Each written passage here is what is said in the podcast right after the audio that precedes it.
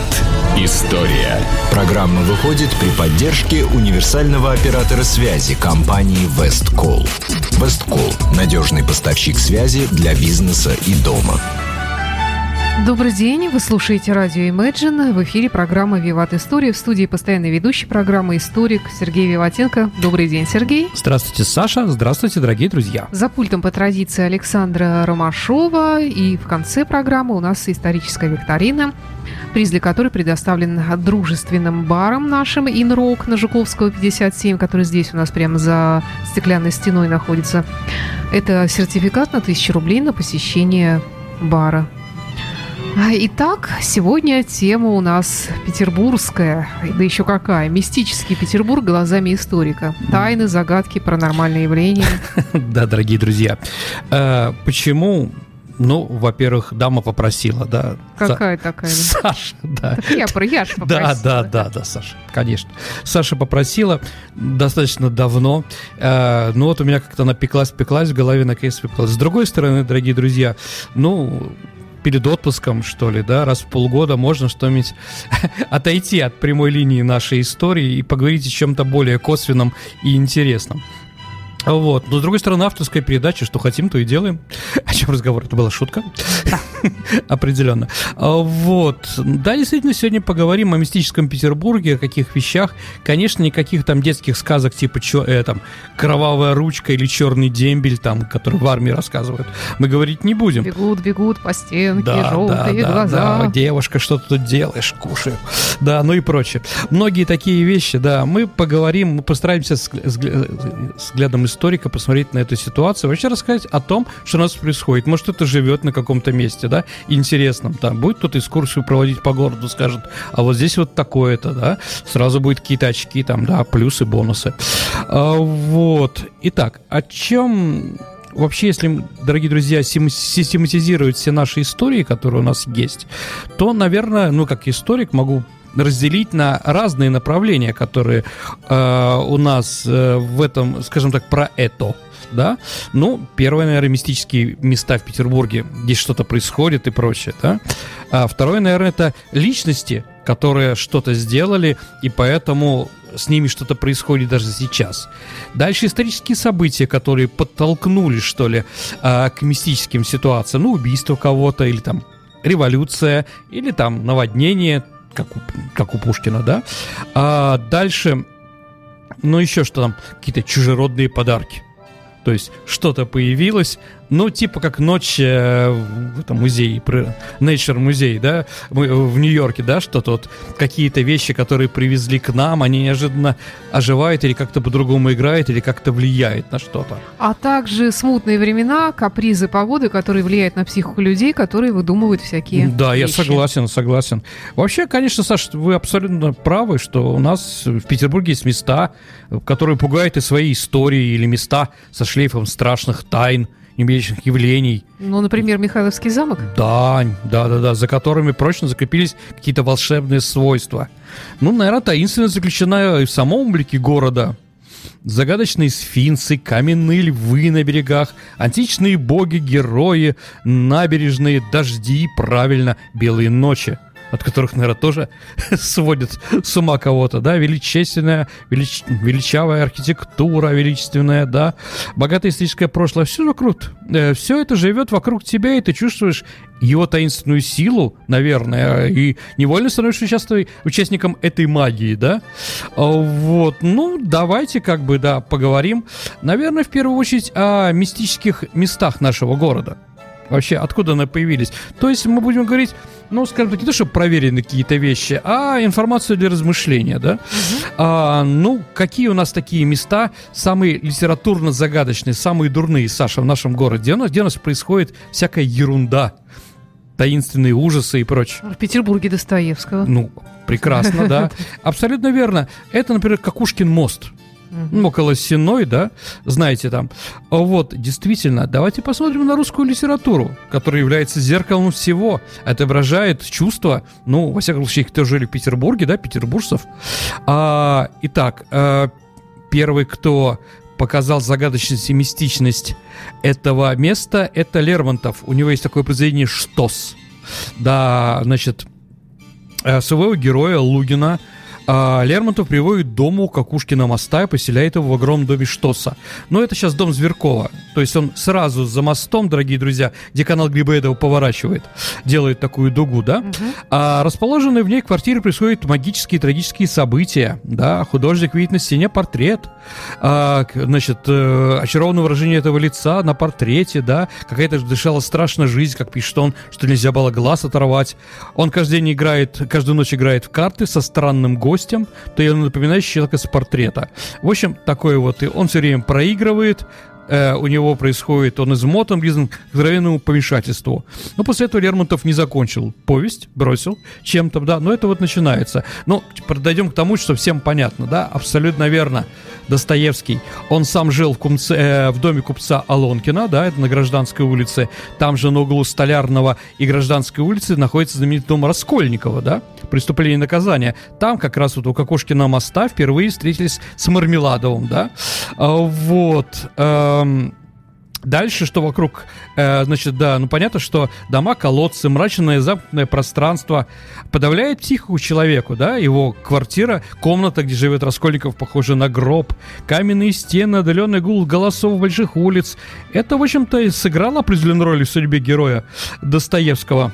Он, Раскольников постоянно болен, он в лихорадке, бредит. У него, под... по-моему, все, кстати, вот у Достоевского я заметила, все герои больны. Они либо чувствуют, что заболевают, либо болеют, либо пытаются выйти из состояния болезни. Ну, да, вполне, ну не все, наверное, ну да, конечно, жители. абсолютно, да, все правильно. Дальше, э, господи, Поприщев в записке сумасшедшего, он жил тоже у Кукушкина моста да, как бы тоже об этом надо вспомнить. А также еще два человека, которые сошли с ума в русской литературе, это Евгений из «Медного всадника», он жил в Коломне, это тоже на канале Грибоедова, да. и там же жил и Герман. Тройка, семерка, туз. Это все там. Как видите, да, почему? Почему наши гениальные авторы их поселили в одном месте? А, так вот, есть такое мнение, кандидата геологическо-минералогических наук Мельникова, который утверждает, что Причина отвратительного самочувствия, странного поведения, бессонницы, тревожного состояния, а порой и галлюцинаций фантазий в этом месте, потому что там есть геопатогенная зона. Их таких в Санкт-Петербурге 25, и одна из них находится там, то есть там геологический разлом, да, как mm-hmm. раз вот находится именно там. Ну что, мы скажем так, вполне возможно, Почему нет, да? Может быть, это как-то влияет, да? Ну, давайте поговорим теперь о, значит, о наших э, вещах, да, петербургских. Наверное, первое, да, э, о чем надо сказать, это, наверное, э, вещи, которые появляются с нашим основанием города. Во-первых, он появился очень достаточно странным, не истори... так не появляется у нас другие города. А, ну и, наверное, самое первое такое воспоминание, которое есть, оно достаточно известное, это 9 декабря 1722 года. А, возле Троицкой церкви находился караул. Троицкая церковь, дорогие друзья, это около, извините, Троицкого моста со стороны Петроградской стороны, вот напротив Петровалской крепости. Там была а, первая русская церковь в Санкт-Петербурге, ее большевики снесли, и сейчас там находится Соловецкий камень, так называемый. Uh-huh. Ну вот, э, там находился солдат, который ночью слушал в церкви страшные звуки, кто-то орал, охал, громил и так далее и тому подобное. Вот, понятно, что солдат не полез разбираться, у караула есть другие, как бы, задания, да. Утром, когда открыли, открыли церковь, то там оказалось все, э, скажем так, э, беспорядок жуткий, э, повалено на землю, даже колокола, там веревки колоколов оборваны. Э, и прошло определенное, скажем так, следствие, да. И вот местный, э, местный поп, да, Герасим Титов, идентифицировал это как, что в церкви завелась кикимора. А вот Дьяк Федосеев сказал знаменитую фразу, сказал, что это не кикимора, а черт. Вот, да вот с чего возьмите в нем черту? Санкт-Петербургу пусто будет это вот знаменитое место, что знаменитая фраза, что Петербургу будет пусто, да, это как раз появляется в это время, да. Вы видите, с какими событиями. Ну, понятно, что потом э, Дьяка Федосеева немножко наказали. Кому как интересно, посмотрите, да. В общем, да, но вот эта фраза, что в Петербурге не все спокойно, да, и как бы есть определенные проблемы, сто процентов. Почему? Ну, извините, люди приехали, они добровольцы, ну, переселенцы, да, а здесь совершенно другой климат, да, а по-другому светит солнце, в основном не светит, да, а наоборот белые ночи еще. В общем, людям, которые приезжают из других мест, здесь достаточно тяжело. Ну, с самого начала. Вот и начинаются такие вот разговоры.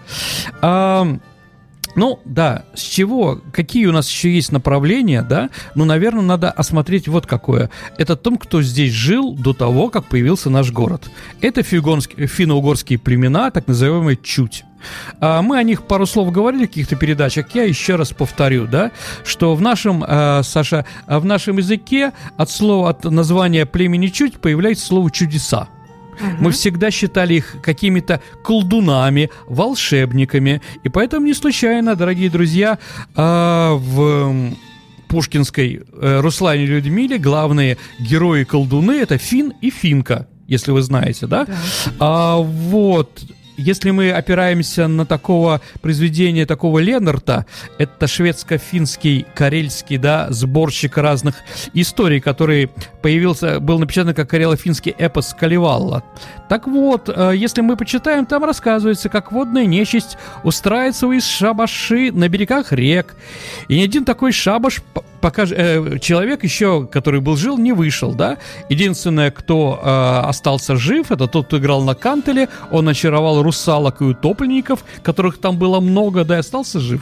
Так вот, дорогие друзья, если мы берем э, наши истории про то, что здесь какая-то нечистая сила, здесь какие-то призраки, здесь какие-то панорамные явления, они, в общем-то, начинаются с одного, что здесь у финнов было капище. Да, древняя. И столько историй, ну, сегодня будем говорить о многих, да, э, оказывается, что около нашего, э, вокруг центра нашего города было столько капищ языческих финнов, да, и других народов, которые здесь проживали, что здесь столько людей-то не жило, да, потому что приютов убогих чухонцев, как сказал один поэт, да, здесь было не так много, не так много, а капищ с нашими историями намного больше. Ну, так или иначе, да, считается, что это капище было на территории нынешнего Марсового поля. А, поэтому здесь нехорошая аура. С другой стороны, дорогие друзья, а, давайте вспомним наше Марсово поле. Рядом находится летний сад да? А летний сад, он еще был, э, скажем так, э, заложен еще шведами, которые здесь находились, да? Вряд ли они стали бы в плохом месте бы это делать. С другой стороны, делать свои капища там, где все время что-то заливает, да, у берега, у берега реки Невы, но это надо быть как бы, да, человеком, рассчитываться, а вдруг принесет. Но, извините, ни шведы, ни финны такими, в общем-то, людьми не являются. Вот. Дальше... А, ну что у нас точно известно, что Петровская крепость была построена э, на месте, который называется Зайчий остров, да, перевод. Но некоторые историки, это правда, считают, что неправильный перевод. Это не Зайчий остров, а Чертов остров. Почему Чертов? А, потому что там а, проходили разные финские игры, там Йоханнес Дэй, а, господи, там День Яна Купала, извините, да, которые вот финны местно собирались, съезжались и где-то радовались. Ну как, с вальным грехом да алкоголем. Ну, как какие еще там могут быть праздники. А, вот, поэтому многие боролись с этим, и поэтому название вполне возможно такое. А дальше, если мы говорим про капище, это еще одна история. Э, история около водного канала на Боровой улице. В 1923 году рабочие на большой глубине рыли траншею там и наткнулись на необычное сооружение. А вот одна из плит э, там с древними письменами, с знаками, а, под одной из плиты были человеческие остатки, как останки, извините, да? А, туда прибыл археолог некто Гвоздинский, который установил, что захоронение было 11-12 века и имеет скандинавское происхождение. И поэтому на этом мосту, а, ну да, был приказ все это уничтожить, было уничтожено, и как бы эта территория мстит. И местный мост, э, Боровой мост, э, как бы место, где люди стали часто бросаться в водный канал, погибать. Считается это мистически. Но, дорогие друзья, я могу вот что об этом сказать, что, э, вы знаете, да, есть такие места, где люди любят прощаться с жизнью. Знаете, есть такая мода именно в этом месте. Ну, как, я не знаю, Golden State... Э, господи. Да, господи. Ой, господи Мост в, Лос... в Сан-Франциско, да. Извините, Golden State, да, золотая Калифорния, да, э, господи, Golden Bridge, да, или как он там называется. А, вот, э, в, в этом самом Сан-Франциско там тоже люди бросаются, потому что это модно. Не знаю, в Москве после того, как Карамзин написал «Бедную Лизу», женщины влюбленные стали бросаться в Лизин пруд. Да, определенная. Саша, расскажу еще историю, да, такую интересную. А, в одном прошел в конце 19-го, начале 20-х прошел слух, что э, женщина, девушка полюбила, и ее отвергли, и она поехала на Иматру, это на границе Финляндии и России, и бросилась там э, в водопад. И вот из Санкт-Петербурга потянулись, железную дорогу туда построились, потянулись бедные гимназистки, да, которые начали прыгать там в 12 часов, там было написано, что прекрасная, красивая, красивый водопад, солнце в 12 часов там красиво, и вот они прыгают э, в водопад и начинают, и количество самоубийств было большое. Там и полицейских ставили, и запрещали покупать девицам билеты э, только в один конец, да, и прочее, прочее. Вот, ну, финские или русские власти, ну, это такое вот Выборгская губерния тогда была вроде еще, э, решили это достаточно интересным способом. Так как девушки привыкли бросаться в 12 часов дня, в полдень, э, в 11.30, Саша, они стали закрывать, прикрывать воду на, фон, на водопаде. То есть водопад, воды нет, они подходят. Одно дело прыгать красивые, э, в красивые брызги, а с другой стороны там тина, извините, э, обувь какая-то, какие-то башмаки, какие-то бутылки, да, на дне там мало красивые, и бросаться туда не очень очень хочется, не камильфо. И как-то вот отучили, да. И вроде сейчас этот водопад работает, а, по-моему, только летом и какое-то время определенное, по-моему, целый июнь, а, ну, тоже включается, выключается. Вот такие вещи. Соб- свободным каналом тоже вполне возможно. А, мне тут один товарищ нашей переписки на нашей странице ВКонтакте, да, написал там про другое, что, наверное, Сергей Валентинович, вы знаете про это, потому что вы там ленинградец, и ваши родственники жили рассказывали рассказывали. Да, абсолютно. Я тоже могу сказать, я как раз с Боровой улицы. Да, вот это мое детство там прошло. Я, конечно, знаю все эти истории, да. У нас рассказывали про это, что люди бросаются, а второе про Леньку Пантелеева, ну, бандитский район, Лиговка. А, вот, да, действительно, такие истории были. А правда они, не сказал бы, прыгали с моста, прыгали. Ну да, а из-за чего мы как бы уберем за скобки, что ли? А, вообще, Саша, если смотреть про наш город, а, что у нас все становится непонятно, как и прочее, не сказал бы, дорогие друзья. Например, как вы знаете, Москва сходила а, с ума, в кавычках, от чернокнижника Якова Брюса, который в Сухаревской башне, да, а, устраивал там разные вещи колдовские и прочее помните мастера Маргарита, да? А, вот всю эту историю про чернокнижника. Да, действительно, в Москве, но Брюс похоронен в Санкт-Петербурге. И ничего с ним не произошло. И для нас могила его в Петропавловской крепости. Приходите и... Да, никакой истории у нас про Брюса нет, ничего. Видимо, тут не действуют чары, а в Москве как бы действовало, да? Вот. Или, например, э, гоголевские сказки, да, про ведьмаков, там, про панночек, там, и прочие, там, вии, и про... Да, и так далее, и тому подобное. А в Петербурге на этом ржали, это было смешно. Ну, понимаете, да, он написал э, Конечно. малороссийские свои а, сказки, которые серьезно относились на Украине которые в Малороссии, да, там в Полтаве или прочее. А у нас это никак не действовало, да? Кстати, он не из Петербурга летит с чертом на Украину, а наоборот, с Украины на черте летит. Тоже как бы такая вещь, да? Ну, как говорится, да, где русскому нормально, то немцу смерть. Ну, я шучу, конечно. А, вот, понимаете, да? То есть не все действовало, да, хотя у нас это тоже могло распространяться и прочее. Вот. Дальше, ну, наверное, если мы идем вот по ступенькам, да, историческим, конечно, это лично личность Петра. Петр I а, является, да, появлялся призраком в разное время и так далее и тому подобное. Конечно, медный всадник. Сто процентов. Ведь, Саша, о медном всаднике, кроме Кроме Александра Сергеевича Пушкина, еще писали, что он оживал. И у Маяковского есть такой, и у Блока, и у Брюсова, и Ахматова. Как видите, да, все они, видимо, гуляли, и для всех на них государь смотрел строго-строго. А вот. Но самая известная, конечно, история, она записана скажем так, в источнике достаточно таком, которому, что ли, можно верить, да? И вот один раз цесаревич Павел Петрович, а, будущий царь Павел, да, а, в 50-е годы он ходил э, э, в 50-е, начале 60-х годов он ходил по Петербургу и вдруг встретил призрака, который сказал ему знаменитую фразу «Павел, бедный Павел, я тот, кто принимает в тебе участие».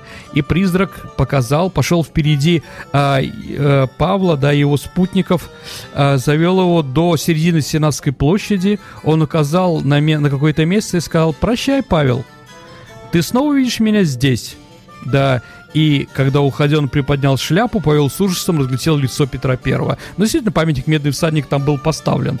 Ну, в принципе, да, эта история написана человеком, который э, не очень любил фантазировать, с одной стороны, да, это одна из фрейлин. Ну, как бы это тоже достаточно интересно. Интересная вещь. Ну и вообще, почему про «Медный всадник», наверное, это первый памятник в нашей стране? Ну, не было у нас до этого. Притом такое построили-то, ну, шикарный памятник, да, э, и сдыбленная, сдыбленный конь, и змея, и взгляд этот, да, а, который тебя пронизает, конечно, он напридумывали о нем сколько угодно. Ну, еще и случай общения известных людей с призраками, но это, наверное, Анна Иоанновна, да, княгиня Дашкова, э, рассказывала такую историю, что в своих воспоминаниях, что незадолго до смерти императрица Анна несколько, э, а, а, Анне несколько ночей подряд во дворце являлся ее призрак.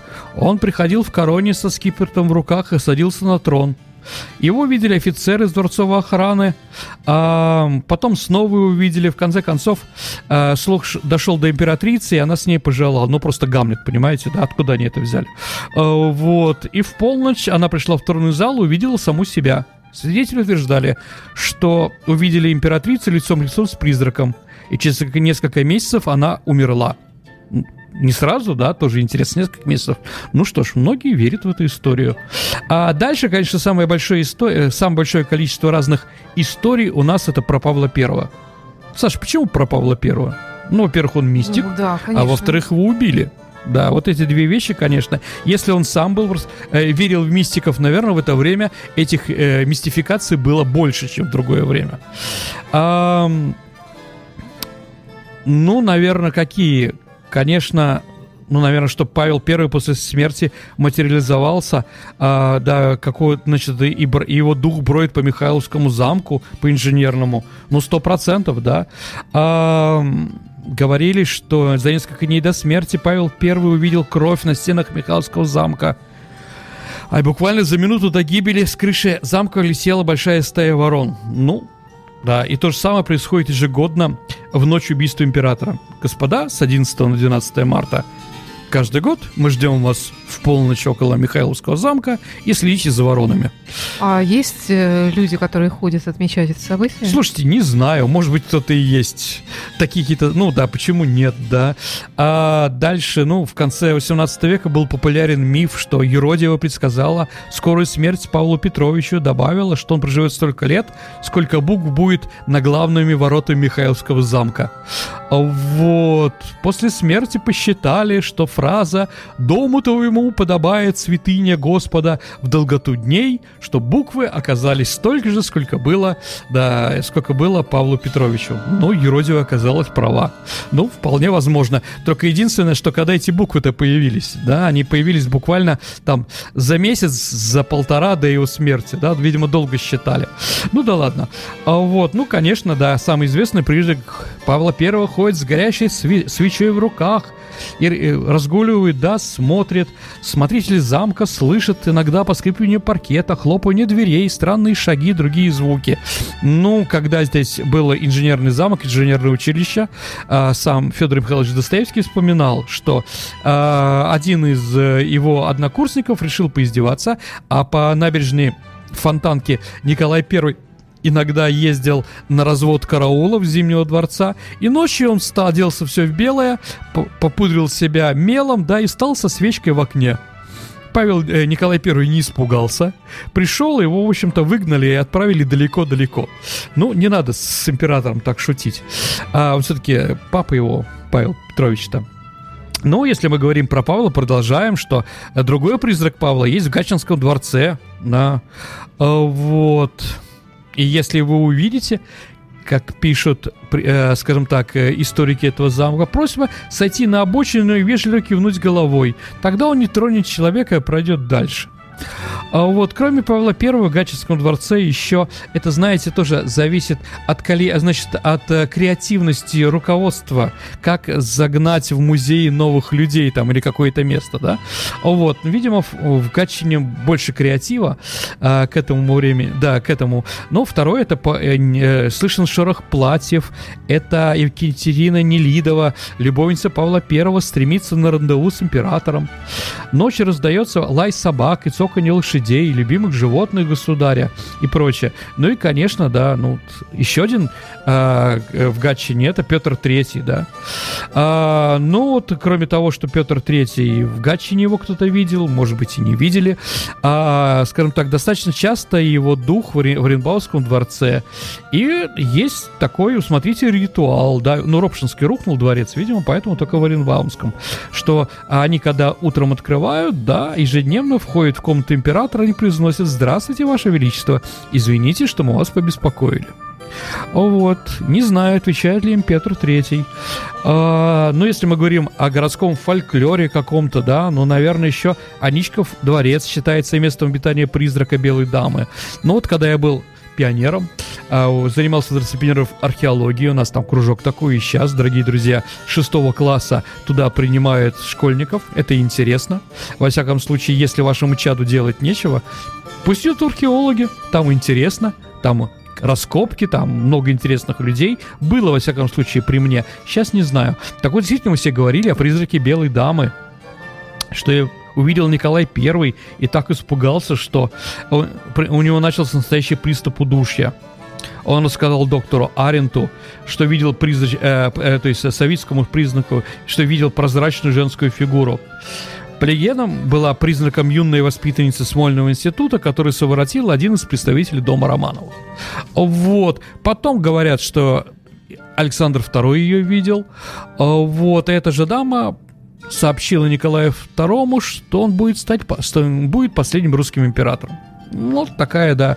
А, ну, это вот как бы что связано у нас до того. Гражданская война, революция тоже, конечно, сыграла э, с нашим городом. Наш город трех революций.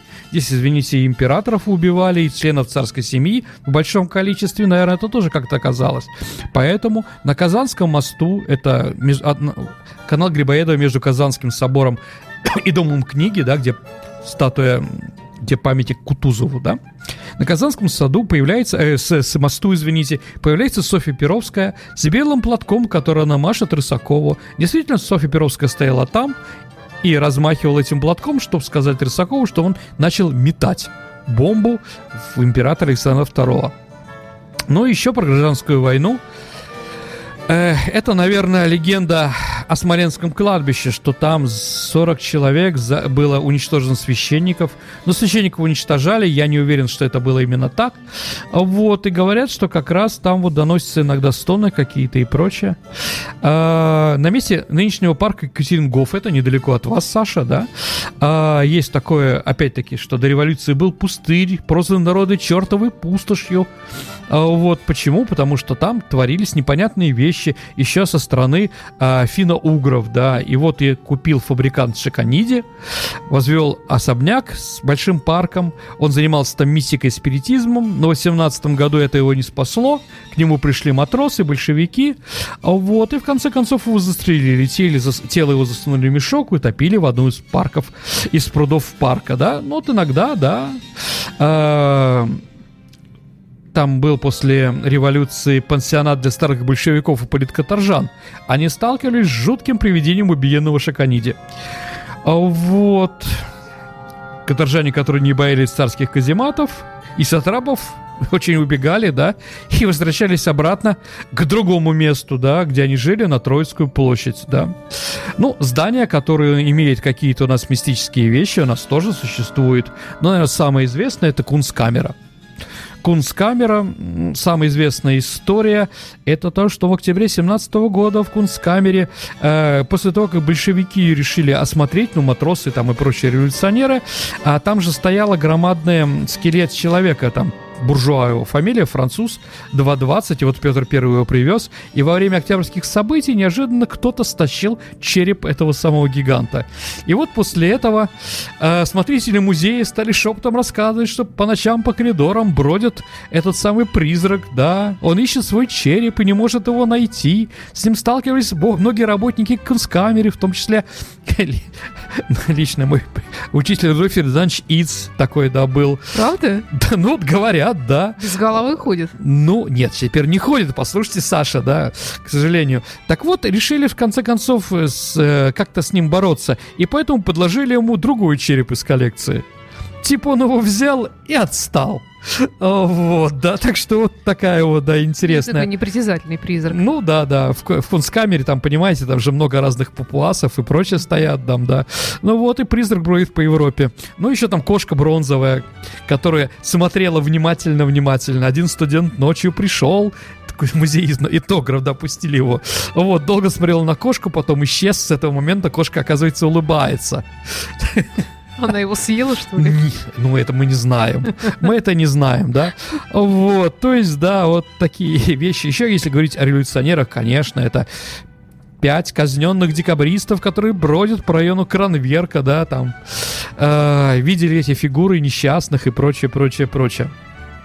Э, в Александр-Невской лавре находится э, опять-таки, тоже считается для многих, я почитал просто много чего к этому занятию, что там тоже было языческое капище. Ну, везде у нас были, понимаете, языческие капища. Просто некуда бедному Фину было просто дом свой поставить. Ну да ладно. И вот, значит, там броет пьяный могильщик, так называемый, да. Он ходит в грязной такой хламиде от одной могилы к другой. А, запоздалый прохожий, он просит угостить его водкой. Не дай бог у несчастного не окажется водки, да? Тогда у него будет проблема, да? А, вот, будете ночью бродить по Александровской лавре обязательно с водкой. Без этого просто невозможно, да? Он разрубает свои лопаты пополам человека, кто не приносит ему водки. Ну, история такая вот, достаточно реальная, если к человеку, Страшно. который просит... Да. Конечно, конечно. А в Исаакиевском соборе, да, броет бедный Агюст Монферран, который хотел, чтобы его похоронили там, но его не похоронили, потому что он был католиком, да, и над ним еще поиздевался Николай II, первый заставил его э, остричь усы там, да, в общем, бедный он несчастный. А в Смольном, да, Смольном Смольнинский собор, там ни Ленин, ни Киров вроде ни Троцкий не бродят, да, слава богу. Вот, что в Смольном соборе было совершено вроде самоубийство какого-то из строителей, и там из-за этого сто лет нельзя было совершенно богослужение. Нет, конечно, это все, да, там упал еще один человек, да, со звонницы, оптичный провизор почему-то, ну, может быть, да. А вот такие интересные, да, интересные вещи. Э, из современных, да, это ротонда. Ротонда, дорогие друзья, это такое здание на Гороховой улице около Фонтанки, да, а, вот, это дом купцов Устиновых, да, так вот, считается, что там заседали масонская организация Санкт-Петербурга, вполне возможно, да, это да. Так вот, да, проходили какие-то обряды посвящения, и поэтому иногда, да, там люди, люди кого-то там встречают, стареют, сходят с ума. Но сейчас там в мое время там собирались хиппи, рок-н-ролльщики там и прочее, прочее. Рядом там тоже еще веселое место, Горохово 64. Это место, где жил Георгий, э, Григорий Распутин, да, и вот вроде тоже несчастный, он оттуда 17 декабря поехал к Феликсу Юсупову, был убит, и вот дух почему-то Распутина броет по Гороховой, а не по дворцу просвещения, как он, Юсуповскому дворцу, да. А вот. А что еще можно сказать? Да, это гости из, да, о котором мы говорили. Ну, две такие истории. В Эрмитаже хранится статуя богини войны Сехмет, египетская, да, сидящая женщина с головой львицы. И сторонники музея регулярно раз в год наблюдают, как в полнолуние на ее каменных коленях появляется и исчезает лужа крови. Главное, что она исчезает вовремя. Да. А вот. Ну, сфинкс, конечно, Академии художеств, сфинксы, да, это... Их в 1932 году привезли, да, изображение с изображением лицом фараона Аминхотепа III. А египтяне верили, что они обладают магической силой, и многие тоже как бы получают, да, эту определенную в полночь, да, какие-то вещи, которые, да, происходят с этими э, самыми с, ски, э, со сфинксами и прочее, прочее. Как видите, историй много разных. Мы сегодня, дорогие друзья, специально не говорим с вами о божественных разных вещах, да, о святых, которые считают Санкт-Петербург, мы говорим в какой-то другой передаче. То ну, есть... ты как-то рассказывал, по-моему, в ответах на вопросы а. ну, ну да, небесных покровителей. Да, да, да. Я могу там, может быть, еще расшифровать, но посмотрим, угу. да. А как бы об этом нет. Еще, как бы, да, башня Грифонов, знаменитые доктора Пели, считается, что оттуда, значит, да, а, из этой там в, э, во дворе находится труба, с которой там вылетает доктор Пелли, какие-то другие вещи, да, какие-то грифоны оттуда вылетают, да. Вот, тайна дома пиковой дамы, это угол Гороховый и Большой Морской. Историк, у нас много разных, много разных историй, э, вот, достаточно интересных. Ну вот, наверное, Саша, у нас по времени, наверное, мы уже заканчиваем. Да, да, пора. А вот, ну, что делать, да, поговорили вот об этом. Итак, Саша, у нас в прошлый раз была тема про Махатму Ганди, да? Да, да. И вопрос да. был такой, что о каком принципе говорил Махатма Ганди, что если он будет использоваться, то скоро все э, человечество будет слепым. Это термин, который был написан впервые в Ветхом Завете, упоминается, потом в Новом. Это око за око. Да, так и есть. У нас, э, конечно, есть правильные ответы и довольно много. Ну вот один из первых у нас ответил э, Валентин.